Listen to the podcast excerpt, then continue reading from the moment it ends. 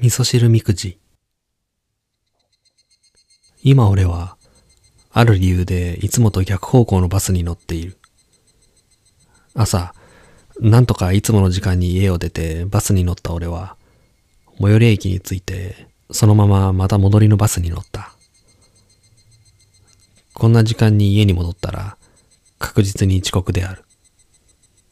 でも、会社に遅刻することよりも大事なことがある。俺は、おみくじを引くためにこのバスに乗っているのだった。もともと、味噌汁みくじは母の発明だった。俺がまだ幼い頃、味噌汁を最後まで飲まない俺のために、母が考えたアイデア食器。それが、味噌汁みくじのお椀だった。味噌汁の椀の底に、大吉、吉と書いただけの単純なものだったが、その椀のおかげで、子供の俺は、ママと味噌汁を最後まで飲み干すようになったらしい。母の味噌汁みくじはバラエティに富んでいて、普通の大吉、小吉といったものもあれば、猫吉なんてものもあった。なんだよ、これ。と聞くと、今日は猫ちゃんが服を呼んでくるでしょう。と、よくわからない回答が返ってくるのである。妻が初めて俺の実家に泊まった時も、母はおみくじの椀で味噌汁を出した。そして、面白いもの好きの妻は、案の定おみくじの椀を気に入り、実家からいくつかもらってきて、うちでもその椀で味噌汁を出すようになった。実家からもらってきたおみくじの椀は、今では俺だけではなく、俺の息子相手にも活躍しているというわけである。では、なぜ俺が今バスに乗っているのかというと、今朝俺は妻の味噌汁を飲まなかったからだ。昨夜から些細なことで喧嘩をし、口を聞いていない。なんだか調子が狂った俺は、まんまと寝坊し、妻の用意した朝食を食べることもできずに家を飛び出した。そして俺は今、家に戻るためにバスに乗っている。結婚するときにした、お味噌汁だけは食べて出ていくことという約束を守るためである。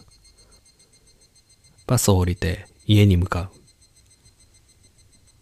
う。息子を保育園に送っている時間だから、妻は家にいないはずである。鍵を開けて家に入る。ダイニングテーブルの上は、きれいに片付けられていた。もう閉まっちゃったか。さてどうするかなと考えていたら、電子レンジの中に冷えた味噌汁を発見した。俺の分だろう。例の約束をしたから残しておいたのか、それとも、後で自分で貯めるつもりだったのか、俺はレンジのスイッチを入れて味噌汁を温め直した。加減を間違えて熱湯みたいになった味噌汁をふうふうと冷ましながら、今日の碗には何が書いてあるのかと予想した。ちょっと嫌な予感はしている。というのも、この晩遅れた時、母が妻にこそっと、とっておきの碗もあげる、と言っていたのを聞いたからだ。なんとなく、今日その碗が発動しているような気がする。そんな俺の予想は、やはり当たった。碗の底には、今まで見たことのない文字が書いてある。ゆきち。お小遣いをくれたら許します。俺が悪いんだっけ？とか独り言を言いながら、俺は財布から一万円札を引き抜いて、ごちそうさまと書いたメモと一緒にダイニングテーブルに置いた。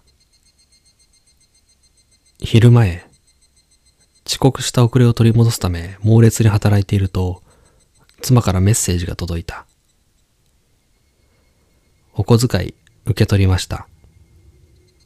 今度の日曜日開けといて。これでみんなで美味しいもの食べ行こう。なるほどね。